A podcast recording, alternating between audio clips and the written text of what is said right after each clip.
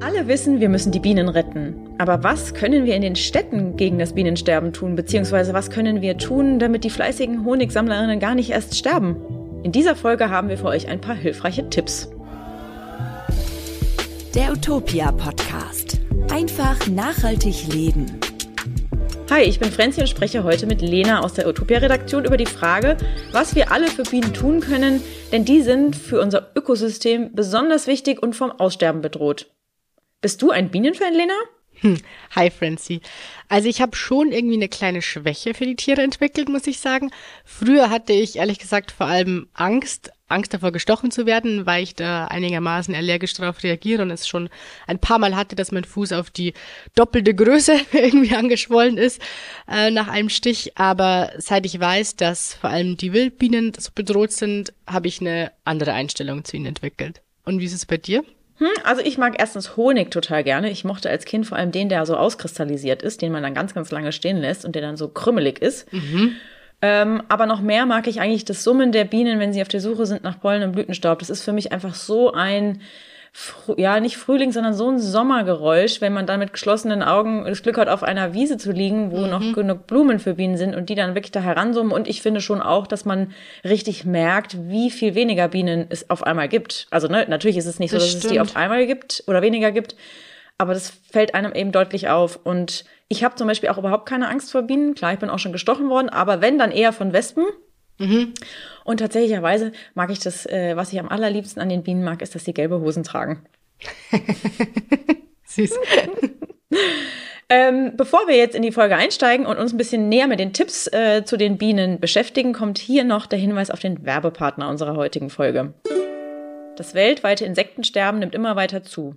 Die steigende Pestizidbelastung und das sinkende Nahrungsangebot sind zwei der Hauptgründe dafür. Tom Baumarkt möchte sich deshalb gemeinsam mit euch für mehr Arten- und Insektenschutz einsetzen. Wusstet ihr zum Beispiel, dass Tom bereits 2015 als erster Baumarkt das Pflanzenschutzmittel Glyphosat aus seinem Sortiment verbannt hat? Außerdem bietet Tom seit 2016 bienenfreundliche Pflanzen an. Seit 2021 führt die Baumarktkette ausschließlich Gewächse wie Blumen, Kräuter, Stauden und Blumenzwiebeln unter dem nützlingsfreundlich Sortiment, die durch ExpertInnen auf ihre Insektenfreundlichkeit geprüft wurden.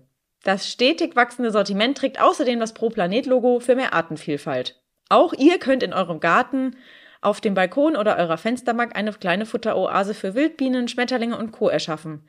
Mit dem nützlingsfreundlichen Pflanzensortiment von Tom. So, und bevor es jetzt losgeht, kommt hier noch die Frage der Folge, die wir am Ende beantworten wollen. Nämlich, was tun bei einem Bienenstich? Seid gespannt, es gibt richtig viele gute Tipps, die richtig gut gegen einen Bienenstich helfen. Aber lass uns mal loslegen mit der Frage, Lena. Wieso müssen wir die Bienen überhaupt schützen? Ja, also die Biene oder die Bienen ähm, sind das drittwichtigste Nutztier in Deutschland äh, nach Rind und Schwein. Ähm, wobei der Honig, den sie jetzt produzieren, nur ein Nebenprodukt ist, weil eine noch viel wichtigere Aufgabe der Bienen ist, dass sie dafür sorgen, Obstbäume und andere Kulturpflanzen zu bestäuben und damit gewährleisten die Bienen den Fortbestand einer vielfältigen Pflanzenwelt. Genau, ich habe nämlich in der Vorbereitung auch gelesen, dass etwa drei Viertel unserer heimischen Pflanzen von der Bestäubung durch Bienen abhängig sind. Doch ob die Biene ihre wichtige Aufgabe auch in Zukunft noch im notwendigen Umfang erfüllen kann, ist fraglich, denn das Bienensterben bereitet nicht nur ImkerInnen, sondern auch ObstbäuerInnen und Naturschützerinnen seit Jahren Sorgen. Initiativen rufen daher auch seit einiger Zeit dazu auf, die Bienen zu retten. Im April 2020 zum Beispiel meldete der Deutsche Imkerbund, dass 13 bis 17 Prozent der heimischen Bienenvölker den vergangenen Winter nicht überlebt haben und schrieb, langfristig oder längerfristig betrachtet schwanken bundesweit die Verluste zwischen 10 und mehr als 25 Prozent je Überwinterung. Also ich meine, das ist schon krass. Ja, das ist auf jeden Fall schon eine ganz schöne Menge. Genau, und der Bienenbestand äh, wird durch mehrere Faktoren bedroht. Da ist zum einen die Varroa-Milbe zu nennen. Das ist ein Parasit, der die Bienen befällt. Ähm, aber auch der Verlust von Lebensräumen und die Ausbreitung von Monokulturen, genauso wie der vermehrte Einsatz von Pestiziden in Landwirtschaft sind einfach Gründe, dass äh, die Bienen sterben. Und auf dem Land wird's so langsam eng für die Biene, kann man glaube ich so sagen. Erstaunlicherweise bietet die Stadt dann zunehmend neues Refugium für ähm, Honigbienen und auch Wildbienen. Und hier kann jeder ohne allzu großen Aufwand dazu beitragen, den Bestand der heimischen Insekten zu sichern und die Bienen zu retten. So, und jetzt also zur Frage, was können wir alle tun? Wir haben euch acht Tipps mitgebracht, die wir euch hier vorstellen wollen, ähm, die alle dazu beitragen, die Bienen und die Insekten zu retten, sie ein bisschen zu pampern, ihnen mehr Lebensräume zu bieten und vielleicht auch ein neues Zuhause. Der mhm. Tipp Nummer eins ist, legt eine Balkonbienenweide an. Parks, Grünstreifen und private Gärten sorgen dafür, dass Bienen in der Stadt ein reichhaltigeres oder reichhaltiges und vielfältiges Nahrungsangebot vorfinden. Um die Bienen zu füttern, kann man den eigenen Balkon oder die Terrasse in eine Bienenweide, auch Tracht genannt, verwandeln. Für Bienen ist es wichtig, ein sogenanntes Trachtfließband zu haben. Das heißt, dass sie über die gesamte Vegetationsperiode ein ausreichendes Angebot an Blütenpflanzen vorfinden. Also sprich, meinetwegen von April bis äh, September oder halt in der Blütezeit, ne? Oder irgendwie in der Zeit, wo es dann eben Blumen gibt. Genau, und sogar schon früher noch, weil ähm, wenn es das früher sehr mild ist, so wie es auch dieses Jahr wieder Fall war, dann äh, schwirren die früher schon aus und es ist natürlich auch darauf angewiesen, dass schon frühzeitig etwas blüht und die da Pollen und Nektar finden. Genau, aber Vorsicht, Bienen nützt nicht alles, was blüht. Das Wichtigste ist, dass man einheimische Blühpflanzen setzt. Exotische Pflanzen werden von den Bienen nämlich oft nicht angeflogen. Vor allem im Frühling, wie du gerade schon gesagt hast, Lena, nach der langen Winterpause mhm. brauchen Bienen dringend Pflanzen, die ihnen Pollen und Nektar spenden. Gut sind Schneeglöckchen, Huflattich, Winterlinge oder Krokusse, weil die passen selbst in den kleinsten Balkonkasten, sind bei Bienen äußerst beliebt und sehen außerdem auch noch total hübsch aus, finde ich. Ja, das stimmt. Ähm, ihr könnt da auch mal äh, nachlesen. Wir haben euch, da verlinken euch da Beiträge dazu, welche Pflanzen Bienen besonders nutzen, welche ihnen nicht nützen, weil da gibt schon ein bisschen was dann auch äh, zu beachten. Und kann man bestimmt ähm, noch etwas lernen. Äh, für mich war zum Beispiel relativ neu, dass die Forsythie, diese tollen gelben Sträucher, die jetzt überall blühen, äh, den Bienen tatsächlich nichts nützen. Der zweite Tipp, den äh, wir euch heute vorstellen möchten, ist äh, ein Kräuter Garten oder ein ähm, Kräuterbeet auf dem Balkon, das auch die Bienen füttert. Denn ähm, wer nicht nur Blühpflanzen pflanzen möchte, sondern auch etwas, das man selber essen kann und in der Küche verwenden kann, für den ähm, sind Kräuter natürlich super. Und es gibt auch bienenfreundliche Kräuter, die dazu beitragen, die Bienen eben zu retten. Das ist äh, zum Beispiel Koriander, Oregano oder auch Borage. Die sind bei Bienen sehr beliebt. Da ist es nur wichtig, dass man die Kräuter eben nicht vollständig aberntet, um sie selber zu verwenden, sondern die blühen lässt, weil erst wenn die Kräuter blühen, haben dann auch die Bienen Nahrung davon. Und wer ein bisschen mehr Platz hat, kann natürlich auch noch andere essbare Pflanzen anpflanzen. Das sind dann zum Beispiel Himmel- oder Brombeersträucher oder auch, da braucht man fast einen Garten, einen Apfelbaum zum Beispiel, weil das nicht nur für uns leckere Beeren und Obst bietet, sondern eben auch für die Bienen. Genau, also ich kenne zum Beispiel auch eine Freundin von mir, die hat eine, eine Größe, also einen größeren Balkon und da hat sie tatsächlich auch eine Himbeerstaude angepflanzt mhm. in einem halt relativ großen Topf. Aber die ist äh, sehr äh, fleißig und bringt auch äh, Himbeeren hervor. Und wenn dann eben äh, die Himbeere blüht, dann sind da auch immer Bienen. Das ist ganz schön. Sehr schön. Mhm. Tipp 3 ist, rettet oder helft den Bienen mit einem bienenfreundlichen Garten. Okay, jetzt werdet ihr wahrscheinlich sagen, ja super, ich hätte gerne einen Garten, habe aber keinen. Und was mache ich jetzt? Jetzt ist es natürlich so, es gibt einige Leute, die haben einen eigenen Garten, aber es gibt zum Beispiel auch so Dinge wie Urban Gardening oder auch Urban Gardening Projekte oder es gibt zum Beispiel auch die Möglichkeit, sich im Haus, auch in einem Miethaus, den äh, vorgelagerten äh, Vorgarten zu teilen. Und auch da habe ich schon gesehen, dass Leute tatsächlich Salat äh, angepflanzt haben und das eben gemeinsam betreiben. Mhm. Daraus kann man ein richtiges Bienenparadies machen. Wenn man neben der Auswahl von geeigneten Pflanzen beim Gärtnern ein paar weitere Dinge beachtet, muss der Garten gar nicht so groß sein, um ihn bienengerecht zu gestalten. Und je naturbelassener der Garten ist, desto wohler fühlen sich da Bienen, Insekten, aber auch andere äh, Tiere wie Vögel, Salamander und so weiter, die nämlich auch immer weiter in die Städte vorrücken. Deshalb kann man dort, wo es nicht stört, ruhig ein paar wilde Ecken stehen lassen, die nicht gemäht werden. Da mhm. haben sich zum Beispiel auch gerne, siedeln sich da auch äh, Igel an im Herbst. Die krabbeln dann ins Laub und dann schlafen sie da. Die brauchen das Laub. Das genau, stimmt. und apropos Herbst, da darf nämlich dann das Laub auch ruhig liegen bleiben und auch die Stängel verblühter Pflanzen brauchen nicht unbedingt zurückgeschnitten werden. Die kann man ruhig auch dran lassen, weil die kann man dann auch im Winter zum Beispiel dann oder halt bevor mhm. die neue Früh, äh, Frühlingsperiode startet, kann man die dann noch zurückschneiden. Äh, grundsätzlich gilt nur regionales oder Biosaatgut sollte verwendet werden äh, und im Garten solltet ihr natürlich auch auf jegliches Gift verzichten. Es gibt ganz gute nachhaltige Alternativen wie zum Beispiel Ackerschachtelhalmsud gegen Läuse und so weiter. Also da müsst ihr mal ein bisschen recherchieren und wir packen euch dazu auch ein paar Links in die Show Notes. Mhm. Es ist nämlich zum Beispiel so, dass Rosen ja ganz gerne auch von äh, Läusen befallen werden und dann kannst du diesen Ackerschachtelhalmsud ansetzen. Es dauert ein bisschen, aber es funktioniert ganz gut. Und ich äh, glaube, wir haben zum Beispiel auch einen richtig coolen Artikel wo gezeigt wird, welche Pflanzen du um andere Pflanzen herum pflanzen kannst, dass so äh, Tiere wie, äh, ich glaube auch Läuse äh, ferngehalten werden. Das ja. ist ganz interessant und ich glaube, dass ein paar von diesen Pflanzen auch für Bienen total gut sind. Übrigens, viele Imkerinnen freuen sich auch, wenn man den Garten für einen Stellplatz von Bienenkästen zur Verfügung stellt. Also überlegt euch das gern mal. Ah, coole Idee. Ja, ich finde, das Schöne ist ja eigentlich, äh, man darf dann ruhig auch im Garten ein bisschen faul sein, weil seltener mähen, äh, man will die Ecken stehen lassen, bringt den Insekten was, aber bringt ja auch da mir mehr Freizeit. Total, ja, ja, total. Der vierte Tipp äh, lautet, kauft euren Honig beim heimischen Imker oder bei der heimischen Imkerin. Ähm, es sind etwa 1,1 Kilogramm Honig, was ich gelesen habe, die äh, jeder, jede Person in äh, Deutschland im Durchschnitt durchschnittlich im Jahr verbraucht oder verputzt. Allerdings ähm, stammen nur so 20 bis 30 Prozent ähm, des in Deutschland verkauften Honigs dann auch wirklich von einheimischen ImkerInnen. Der Großteil wird aus Süd- und Mittelamerika oder sogar aus China importiert. Ähm, dieser Honig, den man dann oft im Supermarkt zum Beispiel findet, ist zwar relativ günstig, aber die Honigtests der vergangenen Jahre haben gezeigt, dass äh, da immer wieder dann Pestizidrückstände gefunden wurden oder auch andere Schadstoffe. Und zuletzt äh, wurde auch davor gewarnt, dass äh, importierter Honig oft gepanscht ist mit Zuckerrübensirup. Ich hatte ja vor kurzem ein tolles Interview mit Thilo Bode äh, und äh, der hatte damals sein neues Buch Der Supermarktkompass mitgebracht und da haben wir uns mhm. auch über den Honig unterhalten und da hat er von der Honigmafia erzählt. Also ich kann die Folge nur empfehlen.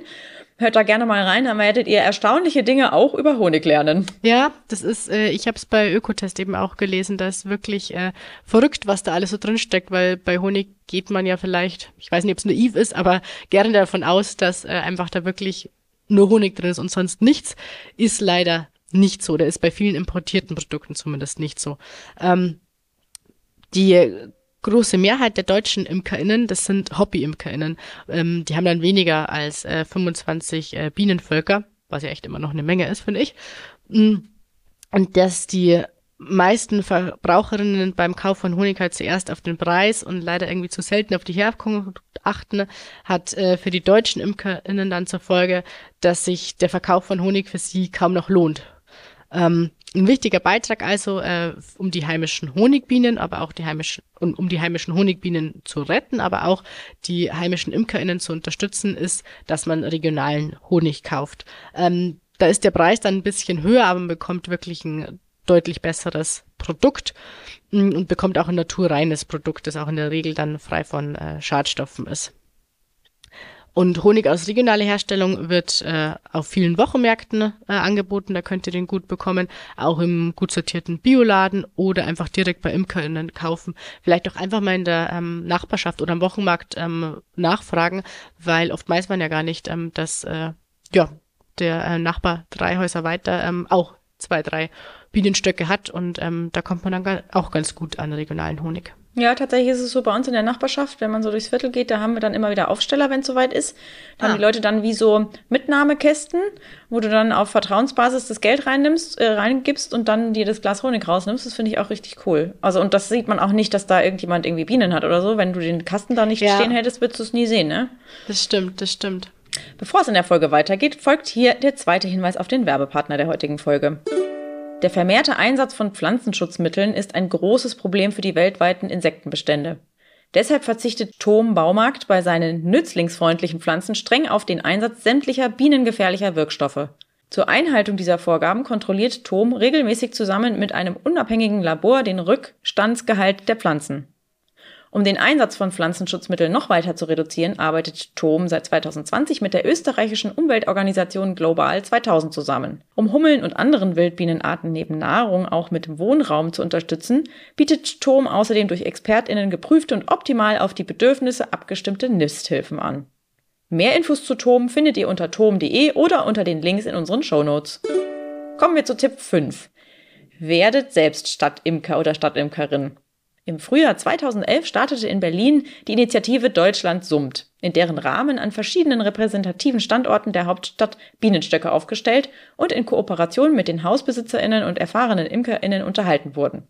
Mittlerweile summt es auch auf den Dächern und in den Parks von 25 weiteren Gemeinden, Städten und Landkreisen. Ich schätze, dass es sogar inzwischen noch mehr sind. Mhm. Und ähm, ein Platz für einen Bienenstock ist jedoch nicht nur auf den Dächern öffentlicher, sondern auch auf privater Gebäude vorhanden. Wenn man selbst zum Beispiel ein Haus besitzt oder sich mit der Hausgemeinschaft oder den HausbesitzerInnen einig ist und helfen möchte, die Bienen zu retten, kann man auf dem Dach, das nicht zu zugig oder zu sonnig ist, ein Bienenvolk unterbringen und in die Imkerei einsteigen.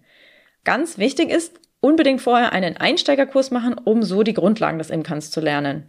Echt viele Imkervereine leiden an Überalterung und unter Nachwuchsproblemen und freuen sich über Zuwachs. Daher schaut doch einfach mal, ob bei euch in der Stadt nicht auch ein Imkerverein vorhanden ist. Und da gibt es für Interessierte oft Schnupper- und Einsteigerkurse, auch einfach, die dauern dann vielleicht nur einen Vormittag oder ein Wochenende.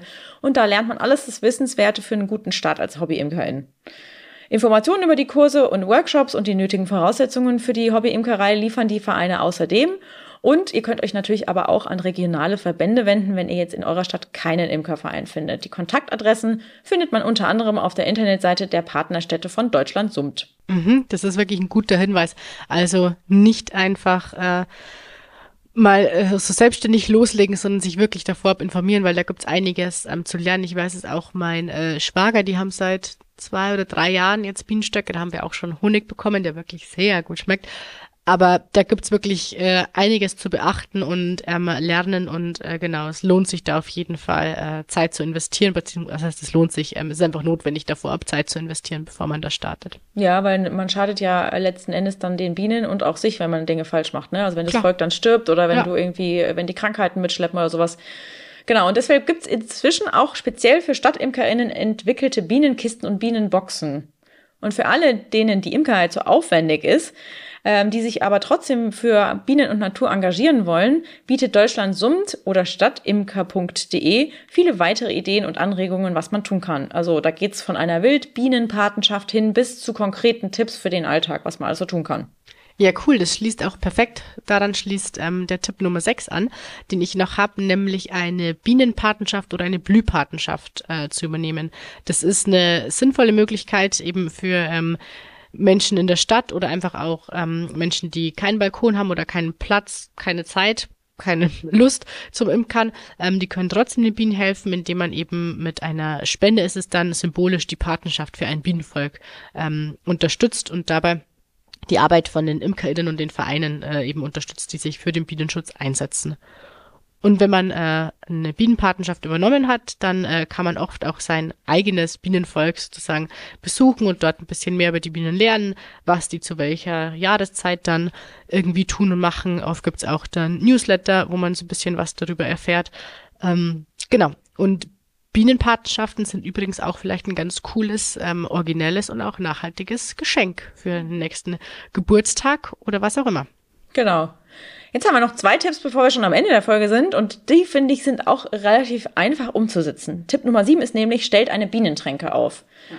Auch die Bienen haben im Sommer Durst, ja irgendwie auch klar, und freuen sich über etwas Wasser. Und ihr könnt eine Bienentränke aufstellen äh, in euren Garten oder auf den Balkon. Ähm, dafür genügt es schon, wenn du eine flache Schale nimmst, so, so ein Pflanzenuntertopf mit ein bisschen Wasser. Und ganz wichtig, wenn du ein paar flache Steine äh, da reingibst, dann können die Bienen nämlich leichter auf den Steinen mhm. landen und mhm. ans Wasser herankrabbeln, weil die können ja nicht schwimmen. Am besten platzierst du die Schale neben das Bienenhotel oder die Bienenweide.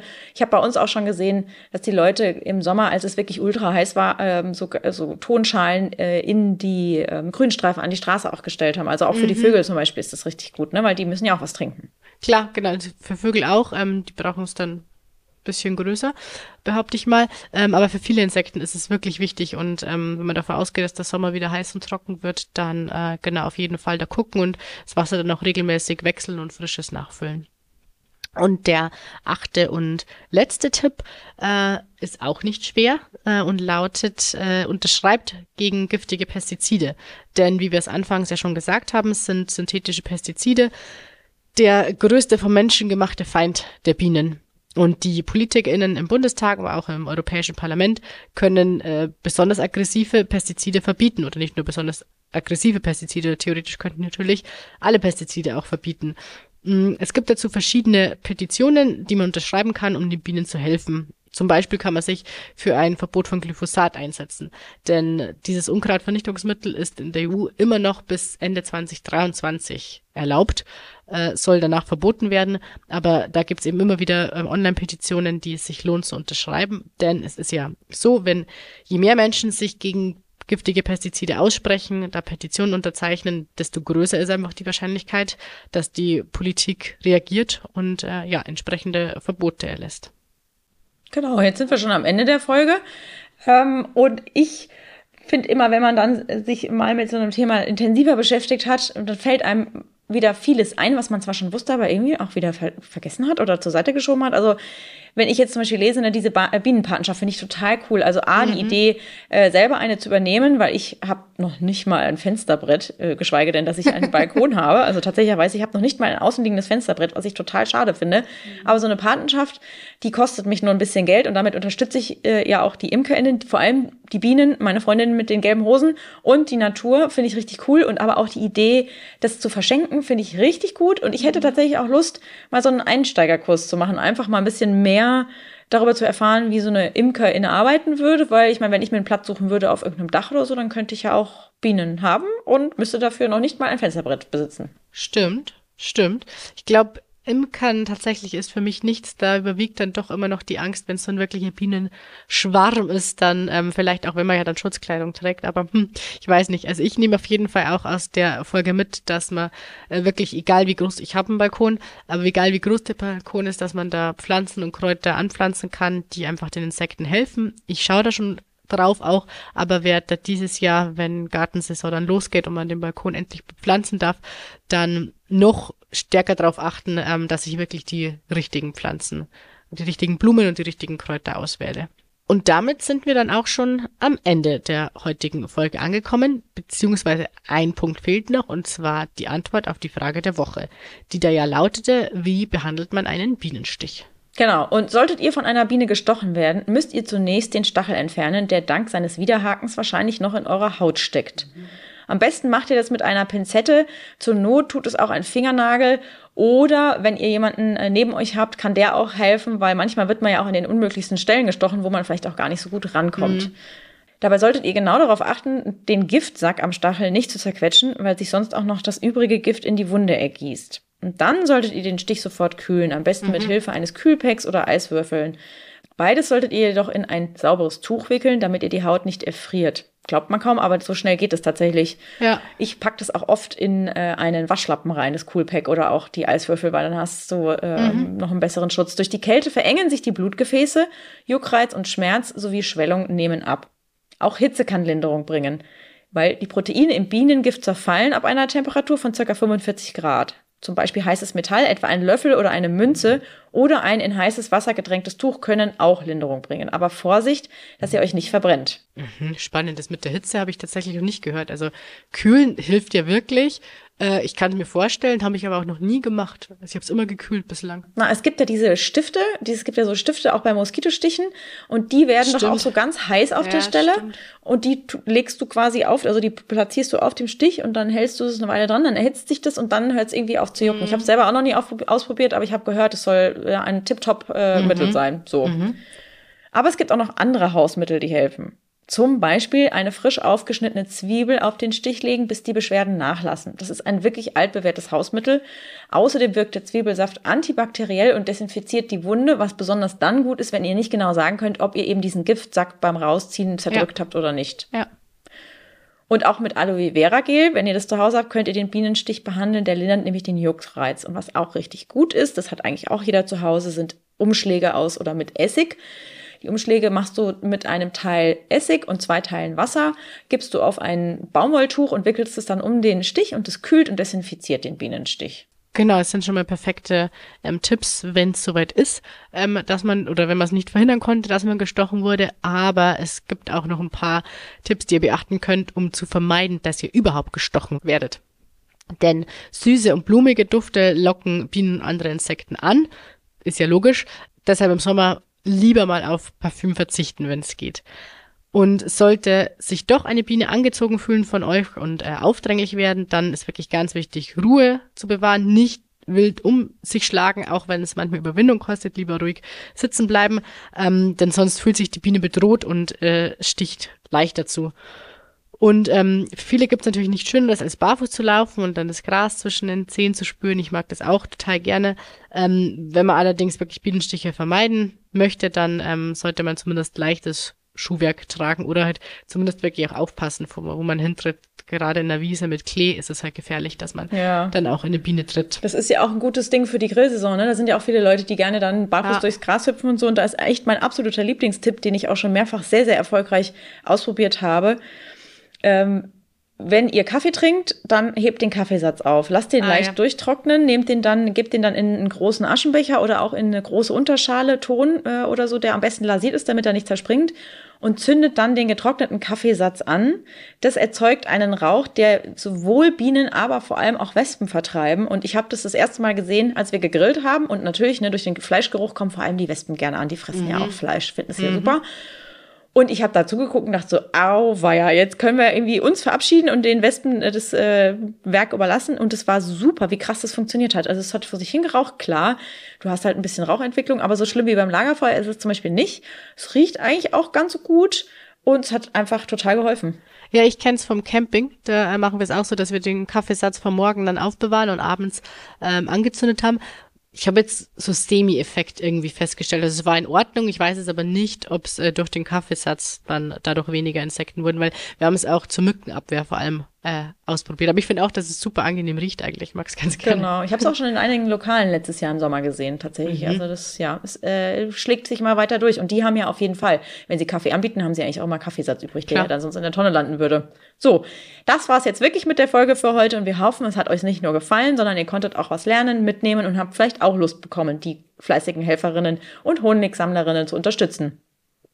Und wenn ihr Lust auf Aktionen habt, wo ihr zum Beispiel vielleicht einen Biohonig gewinnen oder mal testen könnt, empfehlen wir euch außerdem unseren Aktionen-Newsletter. Den Link dazu findet ihr auch in den Show Notes. Jetzt hoffen wir natürlich, dass euch die Folge gefallen hat und dass ihr viel Neues mitnehmen konntet. Falls ihr den Podcast noch nicht abonniert habt, macht das gerne und gebt uns auch in der Bewertung gerne 5 Sterne. Falls ihr Feedback, Vorschläge, Themenwünsche oder auch Kritik habt, schickt uns dazu gerne eine Mail an podcast.utopia.de. Macht's gut und bis zum nächsten Mal. Ciao. Der Utopia Podcast. Einfach nachhaltig leben.